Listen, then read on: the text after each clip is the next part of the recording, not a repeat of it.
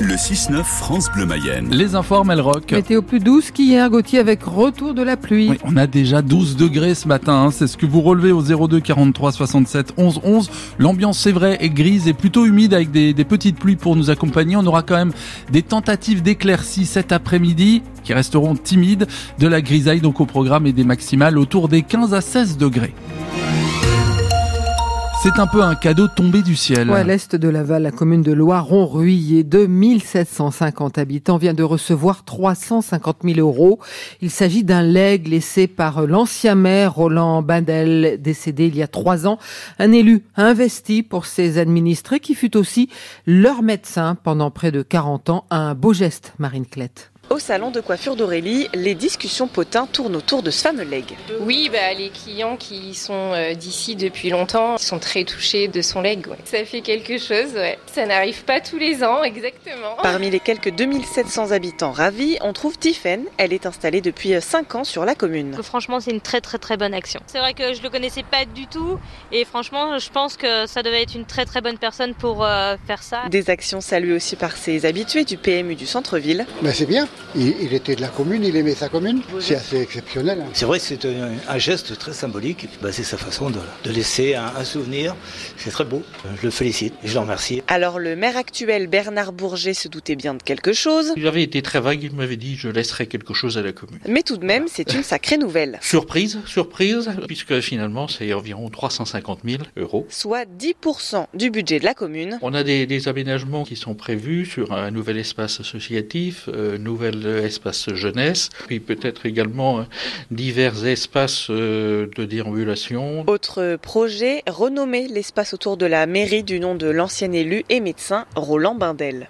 Marine Clette pour France Bleu Mayenne. Édouard Philippe en Mayenne, aujourd'hui et demain. L'ancien Premier ministre, fondateur du parti Horizon et potentiel futur candidat à la présidentielle, est venu passer trois jours dans les Pays de la Loire. Série de rencontres commencées dans la Sarthe. Alors chez nous, le programme est chargé. Visite de l'école de production de Château-Gontier-sur-Mayenne ce matin, celle d'une résidence senior à Méral et du centre de santé de l'Huisserie cet après-midi avant la réunion de vin à l'Agora à 18h45. Le maire du Havre également sur France Bleu Mayenne demain matin pour une longue interview. Rendez-vous 8h moins le quart. Il était l'un de ses partisans, mais il a quitté Horizon pour le groupe Lyot à l'Assemblée nationale. Yannick Favenec veut simplifier la recharge des voitures électriques. Aujourd'hui, le prix varie d'une borne à l'autre entre 7,35 euros et 68 euros selon l'élu. Pour lui, ce manque de cohérence est un frein à la transition entre le thermique et l'électrique. Il a déposé une proposition de loi pour que le prix du kilowattheure soit affiché près des points de recharge. Une grève à la SNCF au croisement des vacances Les d'hiver. prévisions détaillées de trafic seront communiquées ce matin, mais ce mouvement des contrôleurs ce week-end en plein milieu des vacances scolaires va bien perturber la circulation des trains, notamment des TGV. Il s'annonce en effet très suivi. Environ 7 contrôleurs sur 10 devraient cesser le travail entre vendredi et dimanche, mouvement appuyé par la CGT cheminot et par Sudrail. Sur la route, les comportements au volant des 18-34 ans La préfecture de la Mayenne a dressé le bilan de la sécurité routière en 2023. 19 morts l'an passé contre 18 l'année d'avant. Le taux de mortalité est très élevé chez les 18-34 ans. Il est de 37% et chez les plus de 65 ans de 32%. Les gendarmes et policiers observent que de plus en plus de jeunes conduisent sous l'emprise de l'alcool ou de la drogue. En revanche, baisse du nombre des blessés sur les routes de la Mayenne à lire sur francebleu.fr. À 10 jours du salon de l'agriculture, pas question de relâcher la pression pour les syndicats. Les représentants de la FNSEA et des jeunes agriculteurs ont passé deux heures hier dans le bureau du Premier ministre avant un rendez-vous mardi prochain avec Emmanuel Macron.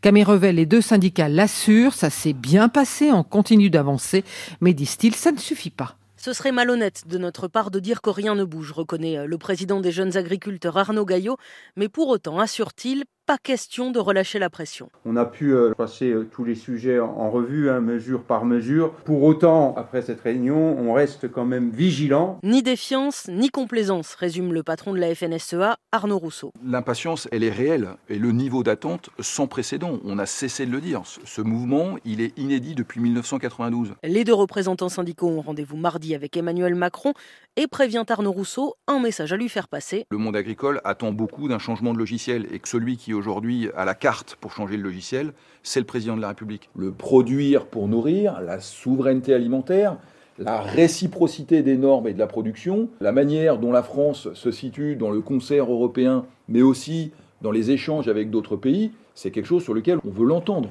Voilà. On ne pourra pas venir au salon traverser les allées si à un moment il n'y a pas un message fort et clair d'une volonté d'avoir entendu ce que le monde agricole réclame depuis 15 jours. Le chef de l'État lui reçoit aujourd'hui la Confédération paysanne et la coordination rurale. La FNSEA et a satisfait hier soir que Gabriel Attal ait accepté le principe d'un point de suivi mensuel sur les mesures de simplification, c'est-à-dire sur votre application ici.